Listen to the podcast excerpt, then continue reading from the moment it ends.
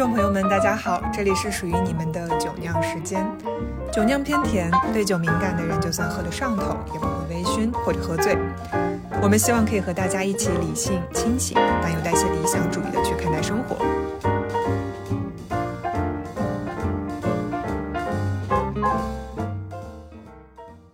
Hello，大家好，我是最近热衷做瑜伽的双翼，我是热爱游泳和滑板的 Yoga。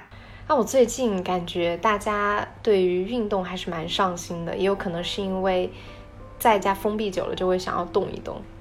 然后我最近就觉得我遇到了瓶颈，你怎么了？就是我练了一段瑜伽之后，我发现自己状态没有以前那么好了，我就会心里有一点点焦虑。为什么呀？呃，因为以前都感觉每一天都在进步，就是比前一天可能都会要好一点点，就是能感受到身体的觉知力都在慢慢苏醒。然后现在就觉得有一点点迟钝了，就是会跟有点跟不上。就虽然那个课程我并没有觉得它有。提高很大的一个难度，但是就觉得自己的练着练着会卡住，然后当时你又看到你周围的那些学员的同学们，他们练的还挺好的，你就会有一点啊，我怎么就不太行了？就稍微那个时候就是这种好胜心就出来了，然后就有一点点怀疑自我。比如说他们是做到了什么动作，你没有做到吗？呃，对，是的，比如说老师他会让你做某一个体式的时候，当其他人可能都没有什么大问题，然后那个体式都能。够做的比较的标准的时候，自己就会发现，嗯，好像自己就属于班上那种水平不太好的学生，就是会不行。然后以前的话，因为我就觉得刚开始练，我的心态也不一样嘛，就是那种初学者的心态，那都无所谓，反正就刚开始我对自己的宽容度会比较高。但是现在练了一段时间之后，我还就是。会有一点点想要提高自己心里的一个标准嘛，就觉得我总不能比以前更差吧，我又不是完完全全刚开始练了，所以就会有一个自我要求，然后这个时候。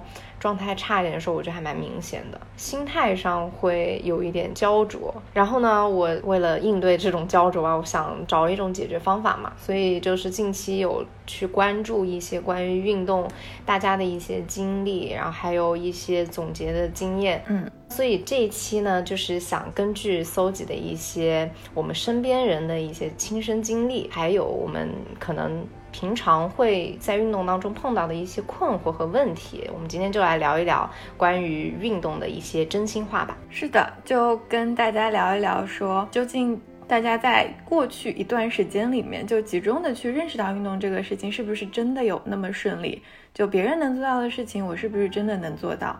以及当我设置了一个很厉害的目标，说我要减到多少斤，想去督促自己的时候。这样子一个目标是不是真的有利于我们去保持健康，或者是说突破自己？嗯，那我们就来分享一下这些问题吧。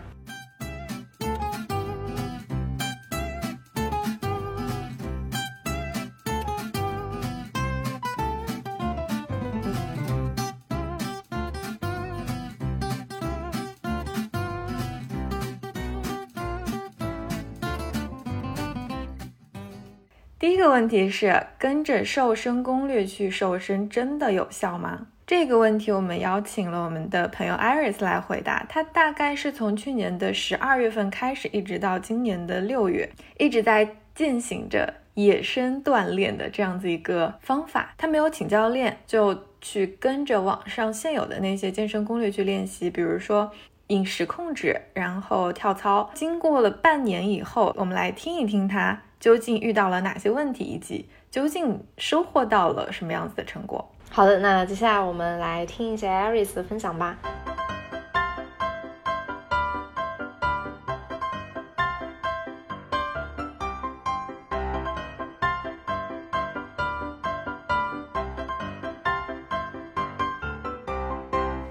大家好，我是 Iris，，今天跟大家分享一下，嗯，我这半年。运动健身的心路历程，我大概是从去年十二月左右开始减肥的，然后呢，减肥的原因是因为突然发现自己胖到了一百二十斤左右，然后我一直都是那种就是经常会被别人说你看起来很瘦啊，然后只有我自己知道这个原因是因为我平胸，然后穿衣服就很显瘦。我以前并没有意识到自己其实算得上就是身材并不是非常好。然后，嗯，开始健身的时候是冬天，其实也挺痛苦的，就自己下了很大的决心想要瘦下来。我那个时候做的是空腹有氧。因为我发现这个方法对我来说其实挺管用的，然后并且我也能坚持住，就每天上班之前起床的时候就比平时早起来一个小时，然后就开始跳绳。但是因为冬天非常冷嘛，就需要很大的毅力起床换衣服，但是也庆幸自己坚持下来了。然后与此同时就是克制饮食，但是。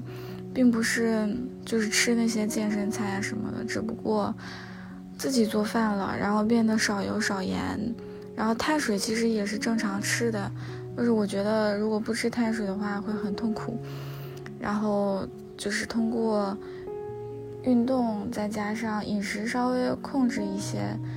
大概就一个多月的时候，瘦了差不多七八斤。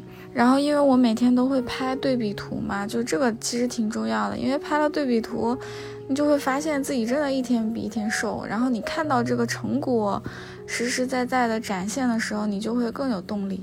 后面我就自己慢慢加上了无氧运动，因为就是怕肌肉的流失嘛。然后无氧运动我会有针对性的。训练一些，比如我的四肢比较胖，然后就会训练一些瘦腿，还有就是瘦胳膊，是安排在晚上做的。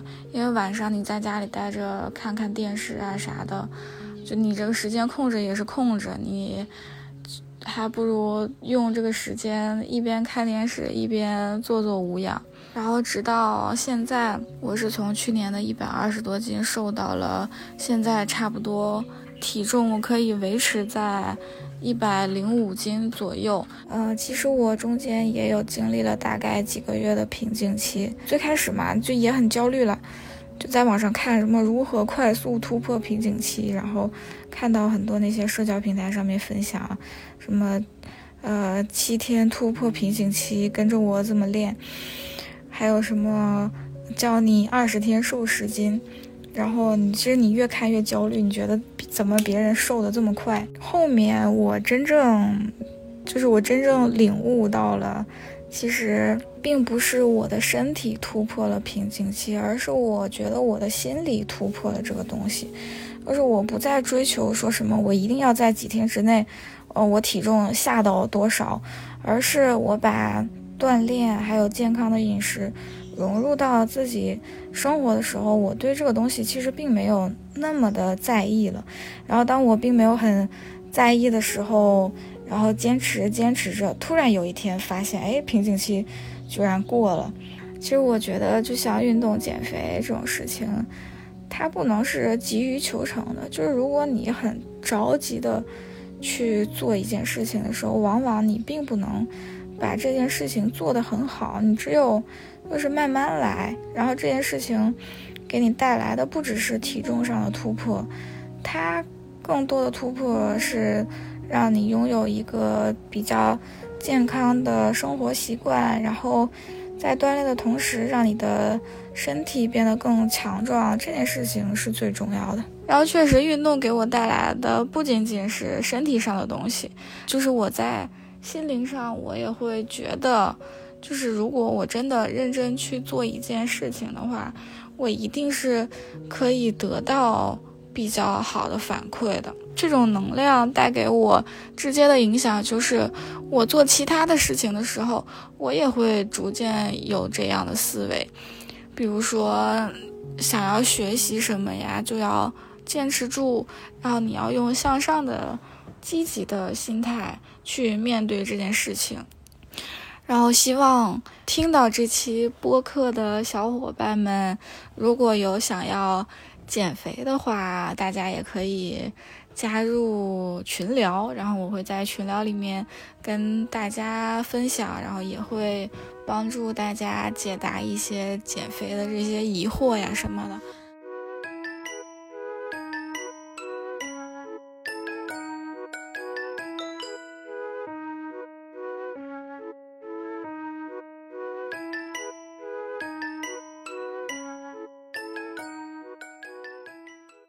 你看他也是有瓶颈的。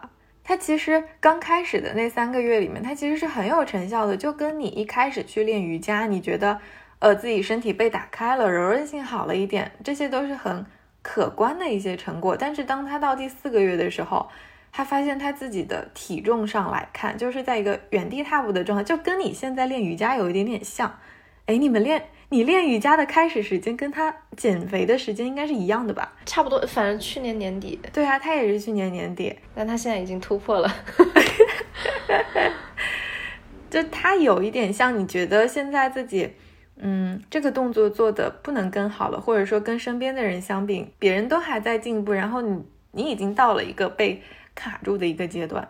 你有没有去搜过那些，比如说怎样突破瓶颈期？嗯，我可能还要再请教一下老师。我不知道是因为我最近的身体状况不太好了，还是真的是练到了一定的地步之后，再往上要突破那个点的话，是需要再进一步，呃，有有一些调整的。我不知道是属于哪种状态。嗯，但我觉得就是肯定欲速则不达了。就是那些网上经常会有一些快速让你减肥的方法嘛，比如说什么十六加八。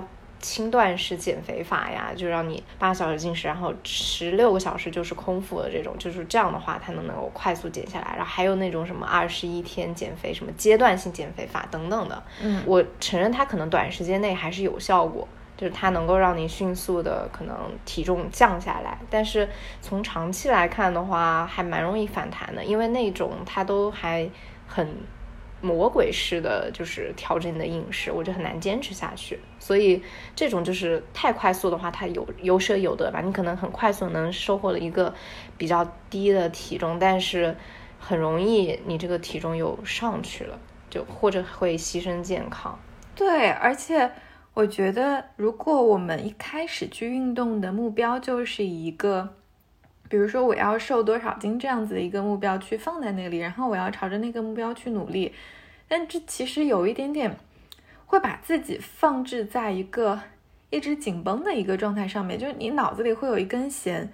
我今天运动了之后，我要完成那个目标，我向那个目标走近了多少？但是，一旦这个样子想了以后，其实就很难的去说你真正放下自己心里的那种紧张和戒备，去享受那个事情。嗯，对对，你因为太在意结果了嘛。有很多的健康的一些指标，其实是你是不能用体重秤来看到的。嗯，对，是的。还有的，我记得有的人说自己减肥，什么第三天发现自己胖了两斤，就会非常愤怒。是的，就说自己努力怎么没有回报呢，就会啊，三天了，应该又有点回报了吧？就是真的是心很急，然后会容易导致呃心态不稳，你就把运动当成一个工具了。但其实运动能带给自己很多其他的好处的。那我们接下来就是可以邀请到另外一位我们的朋友 Poppy，因为他是一个资深运动达人嘛，他是 这运动了好多年吧，但是他也是从一开始可能会运动上有一些焦虑，但是到现在可能慢慢慢慢的他会学着怎么去调整自己运动的节奏，这样的一个比较平衡的一个状态。那我们就邀请 Poppy 来分享一下，运动真的是越多越好吗？如果一天不运动的话，就会落下进度吗？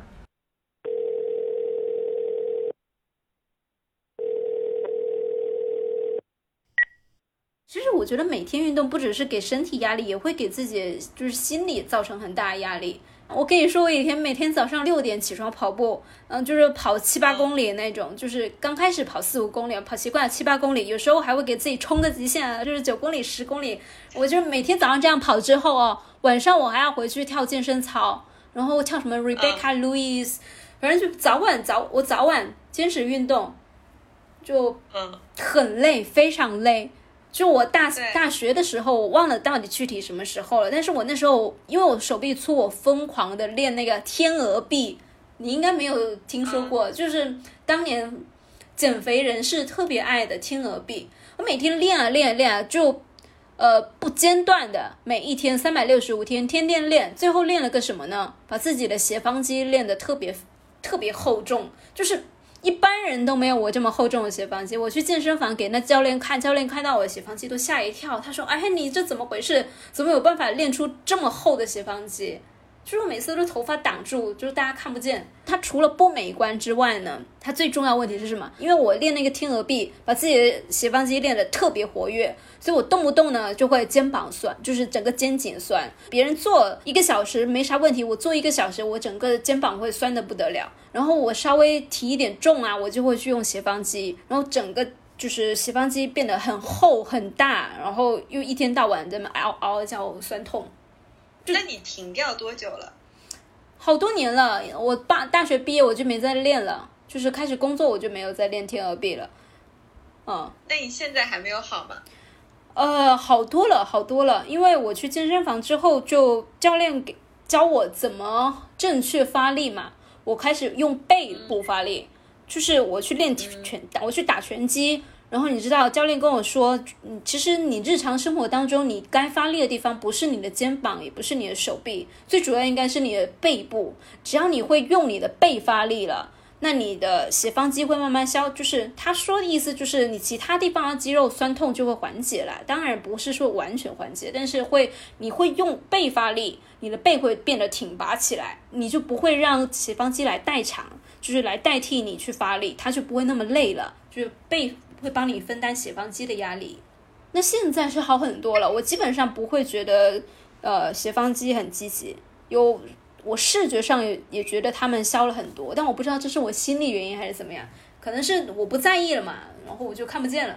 嗯，就是当时你保一直保持这个状态，你会觉得自己像一个机器人一样，就是每天运动，反而就是有点机械化的。我没有觉得快乐，我非常痛苦。就是我每天好累，但是我得逼我自己这样动下去。我不动下去，我好像就受不了了一样。我妹妹她应该也是有这种感觉。就是我妹妹那一天嘛，就我俩都去鼓浪屿暴走，然后走了一万七千步了，我俩都走了差不多这个步数。结果你知道她回家还要再踩椭圆机，踩四十分钟。我当时我就跟她说：“你不要，你今天已经暴走那么久了，那么多步，你真的不必再运动了。”但是她一定要动。然后你知道动完的结果是什么吗？他第二天感觉自己的身体有一种像虚脱了一样，然后胃口特别不好。真的，他以前胃口很好，但是那那一整天他是很疲惫，然后也吃不下东西，就精神状态很不好，就是那种过度运动了。你现在的整个的运动量是什么样子的？想动就动。呃，我一般晚上运动，然后。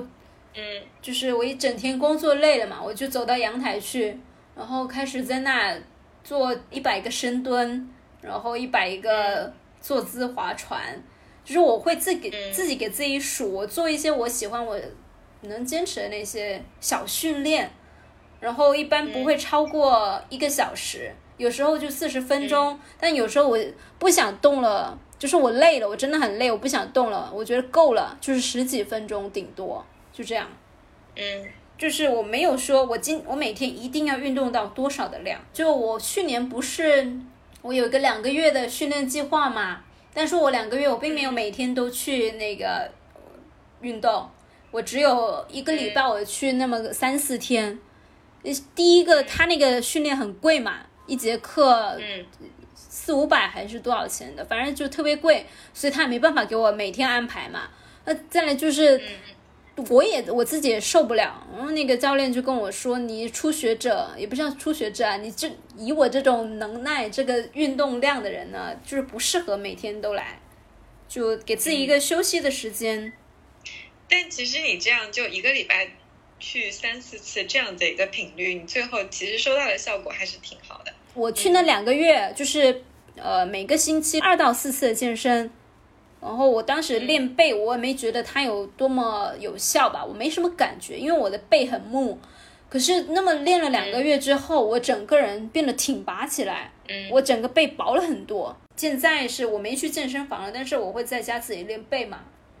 嗯嗯，但我也没有说天天练。我今天我要是练把背就是练够了，我明天就会换个动作练。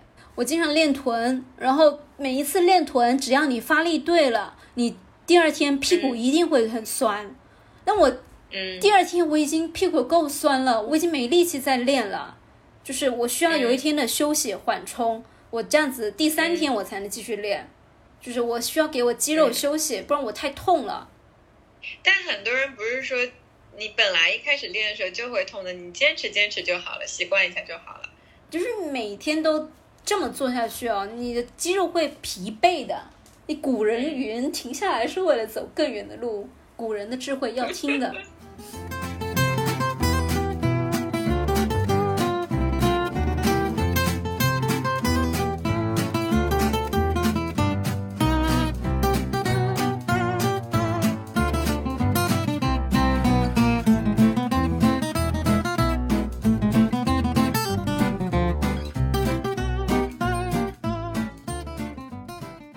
哎，其实我觉得它里面说的有一个点还蛮对的，就是肌肉有时候是需要休息才能够活跃起来的。我最近看了一个那个纪录片，叫《运动的真相》嘛，就它里面其实做了一个实验。很多时候我们现在的运动，比如说大家普遍的一个运动的常态，可能是平时在办公室里坐一天，然后下班以后晚上回家或者去健身房练个一个小时这样子一个状态嘛。也可能会被要求说你每天都要去做这样子的一个事情。如果你一天不去做的话，那你可能觉得你今天的那个健康值是不是有点没有达到？嗯。然后我最近就在看那个《运动的真相》，它里面就分享了一个高强度间隔运动的那个概念，其实就是 HIIT。然后他做的那个实验还。比我们现在可能每天晚上让你跳操这种间隔的时间要更长。它其实要求它的那个实验对象就是每周三次去完成那个冲刺踩单车四十秒，就你总共加起来，你一周运动的时间只有两分钟。冲刺踩单车的意思呢，就是说你用尽你的全力，最快最快的去踩那四十秒。但其实这样一周两分钟的这个训练也是很有效的。因为你给自己身体一个很强大的信号，你开始了这样子一个高强度的训练，然后你自己的身体就会有意识的去配合你的需求来做一些调整。所以经过这样子的一个实验之后，就他们每周运动两分钟的人，他们的心血管系统功能也提升了很多。这样来说的话，其实肌肉的记忆力远比我们想象中要更长，就它不会因为你可能断了一天，它就。回到原位了。我觉得身体的那一种记忆力远比大家想象的来的要长远的多。我之前不是学钢琴嘛，然后我大概有好几个月没有弹钢琴，因为一直在家，状态也不是特别好。但前几天我去试着弹了一下，我发现我之前学会的那个。钢琴曲的谱子，我早就已经忘记掉了，但是我的手却习惯性的知道我要去摁哪几个键，以及把那首曲子完完整整的弹出来。我当时就觉得说，身体的记忆力真的太强大了。对，就是你只要动起来，你培养这个意识，对，剩下的就是让肌肉它自己去慢慢配合，就去找到一个适合自己的运动的节奏吧。就如果你适合三天运动一次，那你就三天运动一次，你不要对比别人说。啊，他们是每天都运动，那我是不是也要每天都运动？如果我每天不运动，那我的这个成效是不是就比不够努力了呢？我是不是就不努力了呀？然后刚刚 Poppy 其实有提到一个点，就是他做局部运动的时候，因为他自己对于那一个运动的执念，他没有过多的去关注自己的身体发力到底是不是正确，所以把自己的斜方肌给练得很硬嘛。但这个对于他来说，只是形成了一个不良的运动习惯。但没有对他的身体产生副作用。但是我知道你有个朋友把自己给练进医院了，他这个真的是非常惨痛的一个教训。那我之前我也看到一个新闻嘛，就有一个女孩跟着刘畊宏不是在跳操嘛，嗯，然后没跳多久就是进医院去了，就特别是的特别猛。所以就是这个真的，你运动一下子上量的话，就特别。猛的话，真的会进医院吗？就是会有怎么样的副作用呢？那这样的一个，就是大家可能也会比较容易面临到这样的问题嘛。那接下来就是有请我这位朋友小黑，他去分享一下他自己的这个惨痛的经历，然后以及可能给他带来的一个呃身体上和心态上的一个改变。他现在其实也还是在坚持运动，只是说他换了一种方式。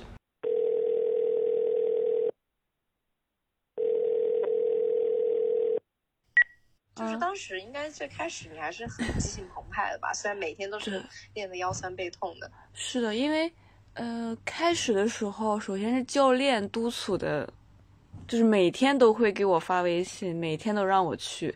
然后我说今天有点累了，他说：“哎，那你过来吧，过来，我让你轻松一下，就练完你就轻松了。”然后就听了教练的话，然后就去了。的确，每回练完之后还是因为这个肾上腺素飙升嘛，对吧？整个人非常兴奋，感觉也挺开心的。然后就每天都去练，每天都去练。刚开始也没觉得身体咋样，反正就一周七天会练个六天，休息一天，这样持续了得有一个呃三个月吧，差不多有三个月啊，除了大姨妈之外啊，三个月。嗯，然后三个月之后就有一段时间，有一周左右吧，一周到两周就没有去练了，这样自己有点别的事情就耽搁了这个。然后有一天突然开始腰痛，那刚开始呢我就没太没太关注，我以为就是呃不小心可能哪里扭了，过一会儿就就好了，差不多就是不不算啥大事儿吧。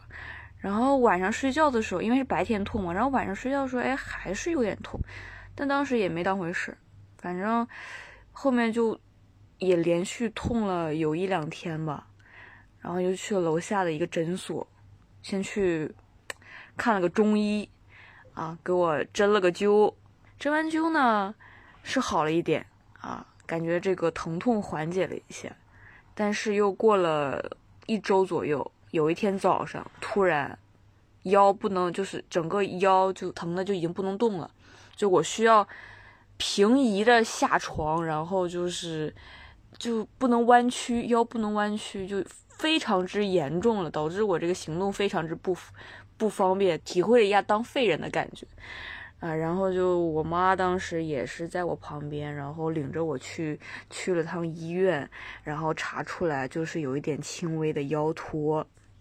那可能就是因为腰脱，对，就是轻微腰托。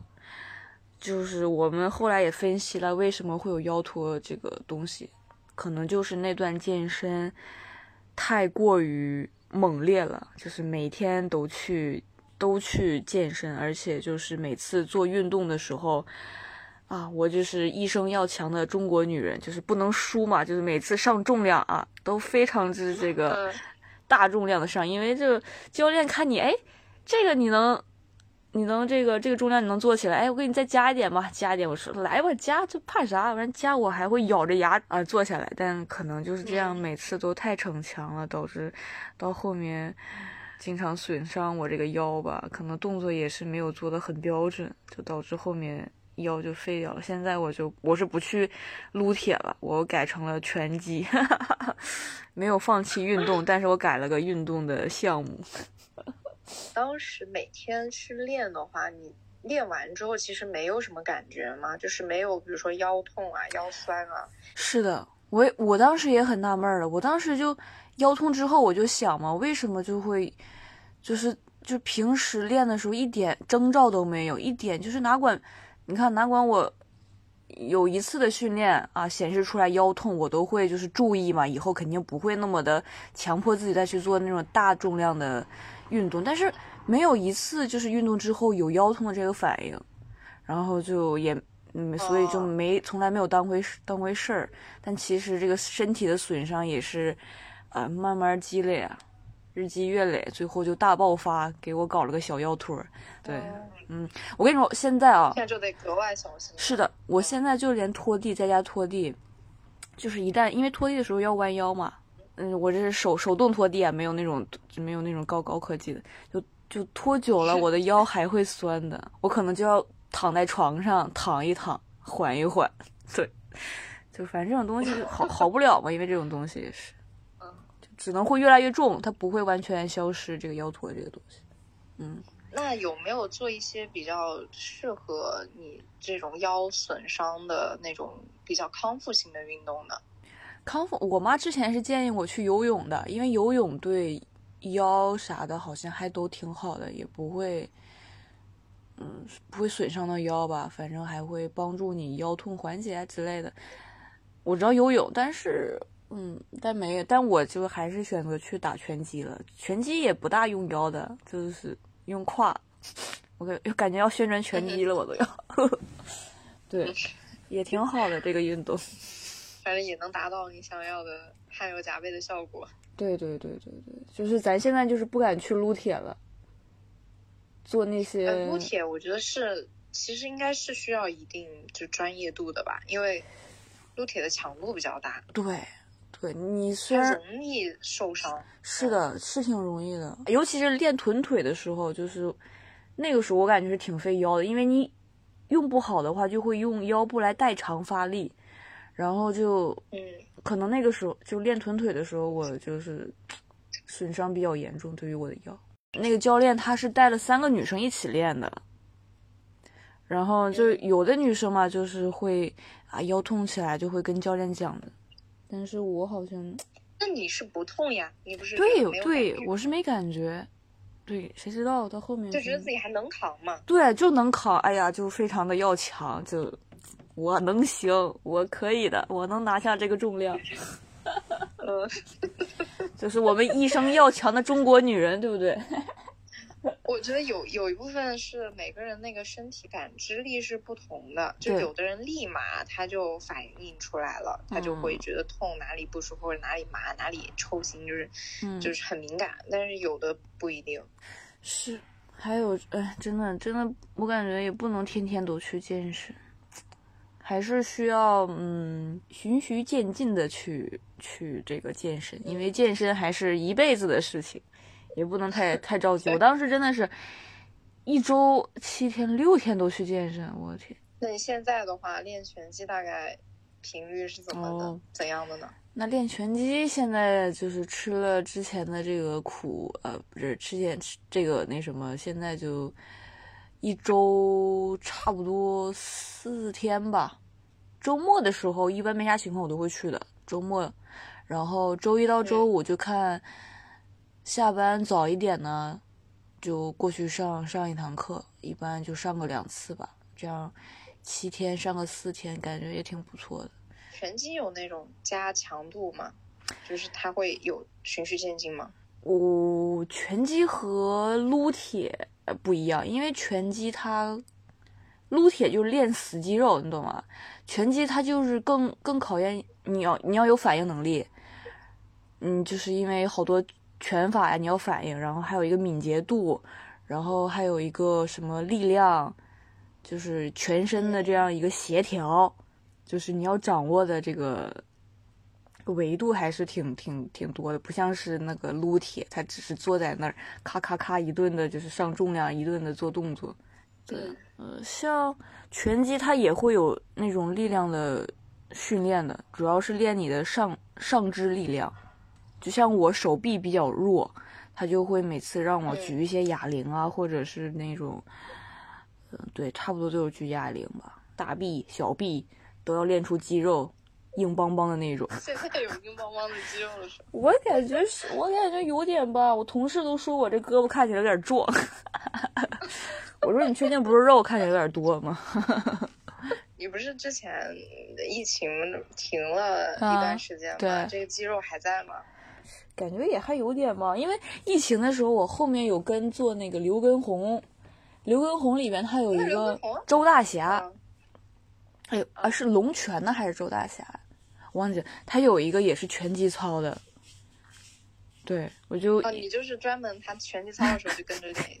那也没有啦，你只要是只是拳击操的时候就打的，就是用的劲儿更猛一点，出拳出的更猛一点。热衷打拳，对，就空击就是对热衷打拳。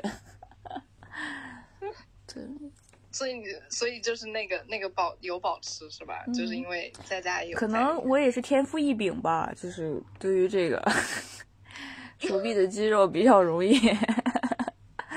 就肌肉比较容易唤醒，然后它有自记忆，我希望是 很容易就长出肌肉了。你这样有点凡尔赛了，肌肉可不容易长的，人家教练都说了，女生长肌肉可难了。我还有种想法呢，我寻思等我拳击练的练的就是好一点、成熟一点，可不可以去参加个比赛之类的，业余赛之类的？可以啊，可以啊，嗯，你不是天赋异禀吗？我觉得你是 中国女子希望。对啊，不是打你这种量级的，我应该还是可以的。你 我这种就没有学过拳击，你目标定在我就是有点低了。应该你应该往往更加就是具有挑战性的目标上面去去定。那我得先好好学一学。其实有时候可能你突然太猛了，反而坚持不下去。就是物极必反嘛，就像我这种，就是太猛了，然后就给到的结果也不是 不是这种好的结果，就反倒会让你有一点违背最初的一个本心。本来是想强身健体，对吧？本来是让自己身体好的，没想到就是物极必反，导致你这个身体因为这个运动还有所损伤，就不是一个非常理想的结果了。那我现在就是慢慢来吧，让身体也是和身体一起来慢慢接受这个运动带来的改变。那坚持的久一点，坚持到什么？等我到五十岁、六十岁的时候，我希望我还可以在健身的这条道路上一直走下去。嗯，好励志。对 的，挺好的，挺好的。身体是革命的本钱。是的，主要健身。它真的会让你整个人看起来精神状态很好，然后身体素质的确是也挺好的，然后精神气儿不一样，真的。然后你想想，就是健身，它会帮助你身体这个塑形嘛，就会让你的肉看起来很紧实。这样的话，你穿衣服啥的都挺好看的。无论你到五十岁了、六十岁，你就算穿那个地摊货，对吧？依然可以非常的挺拔，就是从背后看起来也像是一个。不能说少女吧，但是也肯定很年轻的感觉。对，一直继承人，他的气质还是会在那的。是的，是的。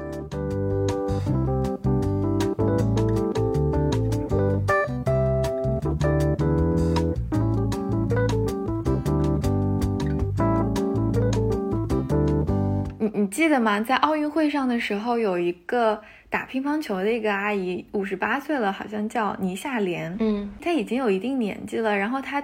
在奥运会上就代表那个卢森堡参赛嘛。后来我在一个采访里面去看到他聊自己打乒乓球这个事情的时候，他说他打乒乓球的首要目标不是去赢得比赛，而是让自己不要受伤。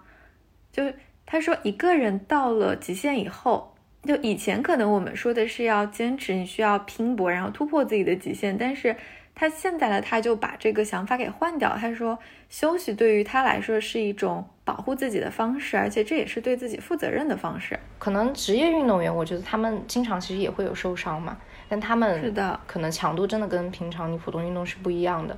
但是如果普通人的话，去健身一下子你承受不了那么大的力的话，就是不如慢慢来，然后给自己多一点缓冲的机会。因为你的身体素质其实每个人不一样，你不是从小就是那种高强度训练，那你也承受不住啊。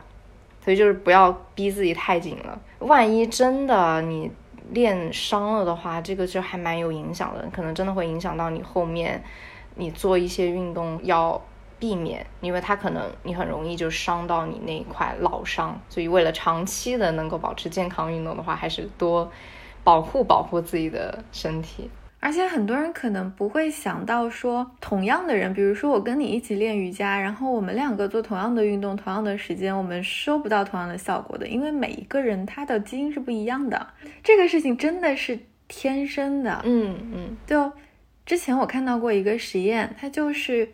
让一千个人以同样的方式运动四年，但是就同样的方式真正能够达到很好的效果的人只有百分之十五，总人数的百分之二十，你在他们身上收到的那个效果是微乎其微的。就是你同样的去参与一个运动，可能有五分之一的人你看不到任何效果的。这个是不是因为你不努力？它只是因为。可能适合你的运动不是这个而已。就比方说，你那个朋友一开始去撸铁，然后把自己练成这个样子，但是他后来去练了拳击，拳击就是一个更适合他的运动嘛。嗯嗯，对，是的。哎，而且我自己在上课的时候也有这种感觉，就是老师他会说，假如你做一个动作的时候，你呃，比如说腰痛了，或者是你膝盖疼了，你就不要做了。那可能这个。你现在这个就是达不到，你就是不适合这个动作，那你换一个。以及还有那种肌肉，呃，大家的那个敏感度也不一样，有的时候那个唤醒的时候会很快，有的人就比如说你的肌肉抖动嘛，会很快，那有的人就是会比较慢。那唤醒都可以用不同的方式去唤醒，对，有的人可能适合那个动作来唤醒，有的是有的可能就适合另外一个动作来唤醒，所以就是适合自己的才是最好的，就不一定是统一的，就大家都能够通过某一个动作达到同样的效果，这个是没有可能的，所以还是得根据自我的一个条件来。所以我很喜欢一个概念，就是他说是个性化锻炼，因为每个人他其实适合的东西是不一样的，我们大可以去选择那些适合我们的运动，我们真正感兴趣的运动去锻炼。前几天不是跳操很火嘛，然后我的朋友就热情的安利我去跳操，然后我就想，我真的不适合跳操，这怎么办呢？我是不是也得试一下呀？就好像大家都在做这个事情，如果我不试一下的话。我是不是就不热爱运动了呀？然后后来一想，也不是呀，我也热爱运动的。我我会滑板，我会游泳啊，这些都是我喜欢的运动。我其实我只要去选择那些适合我的，我自己去尝试去坚持下来，去长期锻炼，让我觉得没有负担的，我觉得就可以了。嗯。我之前听到还有人讲慢跑和这种快走，其实消耗体能是很低的。我觉得这个也不能够作为我们评判一个运动是不是有效的一个标准，因为呃，就算是能耗比较低，但是你在散步啊的时候，还是能够收获到很多，呃，就是你起码能够让身体放松一下。就因为现在我们久坐嘛，然后也不怎么。走路，那有一些就是能让你多走走的机会啊，你多去呼吸一下外面的新鲜空气，这些其实都是有对身体有好处的。而且我我要给散步啊、跑步这些事情证明一下，我觉得他们被冤枉太久了。就是其实有一些很轻松的运动，就比如说是散步，散步其实是一个很好的运动，但是散步如果你想要收到比较好的效果，你。其实不必每天去走个一万步，就慢吞吞的走个一万步。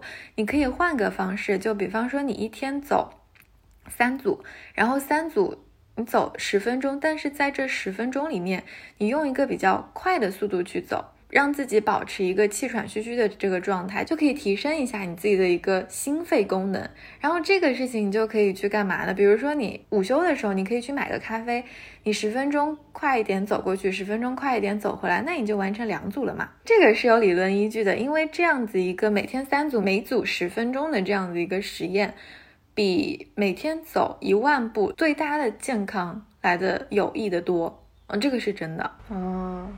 哎，还有，我觉得就是现在不是大家都上班族嘛，经常要坐到电脑面前就办公，长期不动嘛。嗯。然后我自己呢，就是有一个水杯，但是我是特意没有准备一个水壶的，就是因为。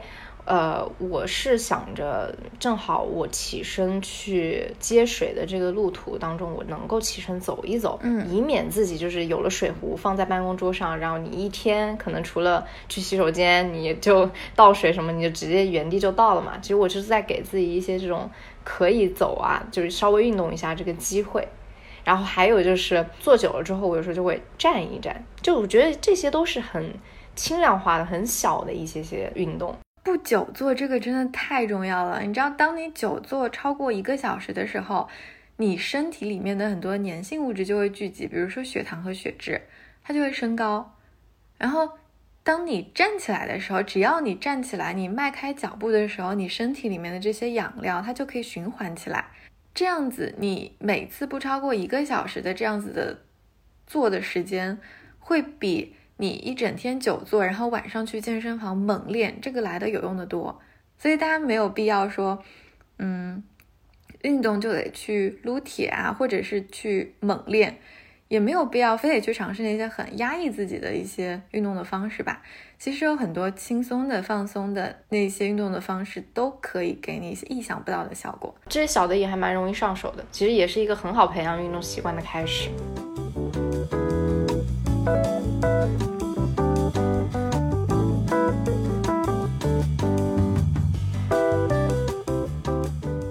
好，那我们现在呢，就是最后一个问题：什么时候感觉自己健康了一点点呢？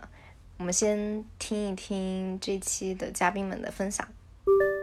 我之前其实每天早上的时候都是闹钟要响很久，然后在最后一刻起床，然后非常快速的收拾，然后走到公司。因为我是九点半上班，然后我到公司其实走路大概十五分钟左右，然后我基本上每天都是掐着点儿到的。呃，但是在我运动了以后，因为我是每天早起做空腹的运动，然后我运动结束之后再去公司。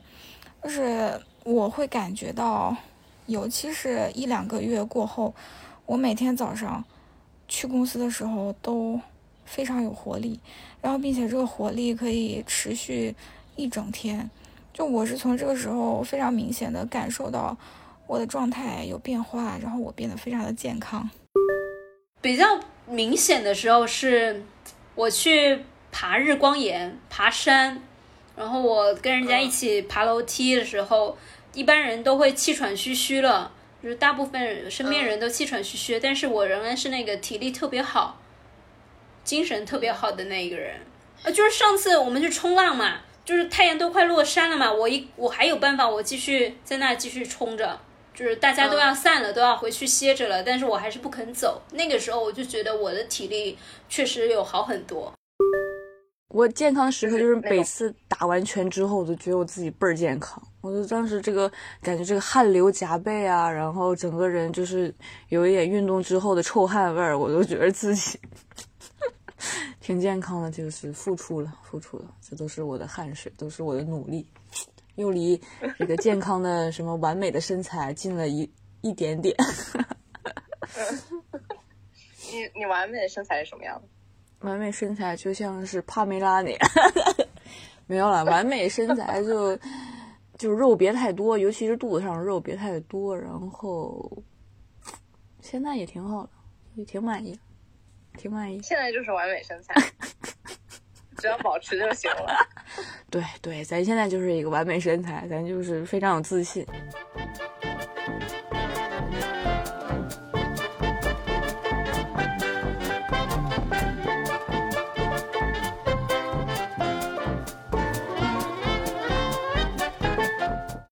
感觉大家健康的时候都差不多是运动中那种畅快感觉。嗯，我我前两天出去拍照，然后我就在我摄影师的相机里面看到了自己的那一张照片，就是过马路的时候，然后裙子被吹起来一点点，刚好把小腿露出来了，然后看到自己小腿是充满肌肉的小腿，它不是一个干瘦的小腿，就那一瞬间，我真觉得自己。有健康哎，你小腿上怎么会有肌肉啊？你不是你不是被封锁在家很久了吗？我一直以来都是有走路的习惯，就我能走路，我就不会坐车，就所以可能是那么多年以来，然后小腿的肌肉就会很明显。嗯，很久以前其实我们会在意说你的腿型怎样，你是不是够瘦，越瘦然后你穿短裤就越好看嘛。嗯，但是。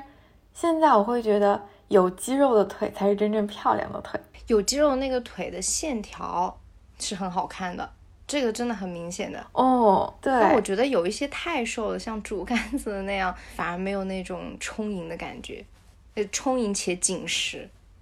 我最近也有一些感觉自己有变健康的时刻，就是我经常在走路的时候，我会有意识的。让肩后展，然后我的整个脊柱呢，就是头顶会有一个力往上拔的感觉。这个是我以前很少能够注意到的，因为以前的话可能抬头挺胸啊，它没有那么下意识。那现在就是因为，呃，我可能是上课上久了之后嘛，在上课的当中，老师经常会说让你啊。肩下沉，斜方肌放松，然后先要往后展，然后你的胸要挺出来，然后你那个头你要有一种拎上去的那种精神气儿。所以这个慢慢潜移默化，我在日常的走路的过程中也会注意这一点了。以前就是别人还说我的肩容易就是往前那样就是缩着嘛，现在他们看到了之后就说，哎，你好像现在这个仪态上又好了很多，这我就觉得是还蛮健康的时刻。但我其实体重啊，或者说瘦，我我我也没有感觉到，或者肌肉啊什么也没有练出来。但是这个我也觉得是，呃，健康的一部分，就是在形体上。你刚刚说的时候，我不自觉的照做了一遍，就是肩膀打开，头往上提。对，那个时候你你其实人都会高几公分的感觉，就是整个会挺拔很多。你以前可能不会太在意这些问题，但是你时时刻刻意识到这一点了，就你不会再把自己那些不健康的习惯忽略掉了。你真正把自己的健康当回事儿的时候，就觉得这样真的很好。嗯，就是有一种健康的方式，现在慢慢习以为常。哦，一般可能大家追求那种身材都是。会比较偏瘦嘛，因为总是说减肥减肥嘛，嗯，其实我觉得减肥跟身材管理还是有一定的区别的，嗯，身材管理我觉得应该是更加呃涵盖的东西更多，但减肥只是说身材管理的一部分，因为减肥的话，我觉得只是一个是减重嘛，就你整体的那个体重，如果真的超的话，可能也会对健康有影响，一个是减脂嘛，就人不是有体脂率嘛。就有时候你相同的体重，你的体脂率也是不一样的，每个人有差别。所以减肥呢，它包含这两部分。但是我觉得身材管理就又比减肥要更大范围，因为身材管理的话，我刚刚觉得我的体态就是有一些改变，我觉得也是身材管理的一部分。一个人的体态就是他相同的一个身形，但是他体态不一样，你也会觉得整个人的给别人的感觉视觉形象也会不一样。而且身材管理它其实是一个很。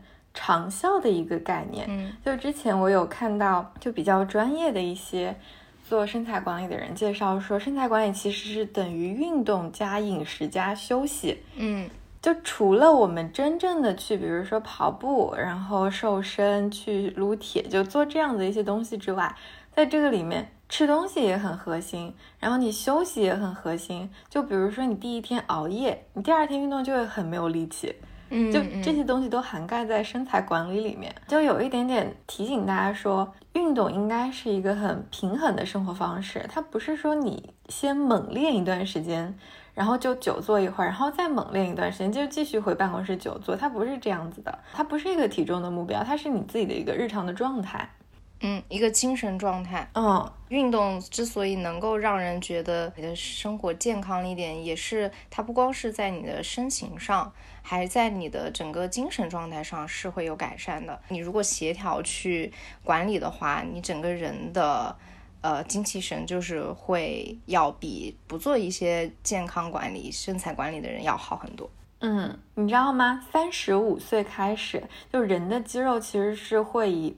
平均每年百分之一的速度去萎缩的，然后直到你自己提不起重物来，那那个时候你还会很喜欢自己很瘦的样子吗？就你都已经没有力气了。刚刚听三个嘉宾的分享的时候，就他们在说自己健康的时候，其实都不是说看到自己变瘦的时候，就更多的我觉得是在自己身体内部的一些化学变化吧，就可能是。你走路更有力气了，你能够坚持的更久了，你的体型更好了，这些都是你自己身体在变好的一些证明。就体重的变化只是一个额外的礼物嘛？那能瘦当然是好的，毕竟现在不是一个以胖为美的时代。除了瘦之外，还有一些你关于自我的一些觉知，然后对自己的照顾，以及你去真正的意识到了健康生活的一个重要性。嗯。体重的变化是一个额外的礼物，我们就祝大家都能够拥有一个健康的身体，然后也拥有一个很良好的状态，以及说把健康当做一辈子的事情，不要把它当成是一个偶尔努力的事儿，对，也不是一个任务，哦，它是一个过程，别太着急了，嗯。好，那今天我们的播客就分享到这里了，希望能够对大家有帮助。那最后呢，我们啊想邀请大家也一起来分享一下，就是当自己觉得健康的时候是什么时候？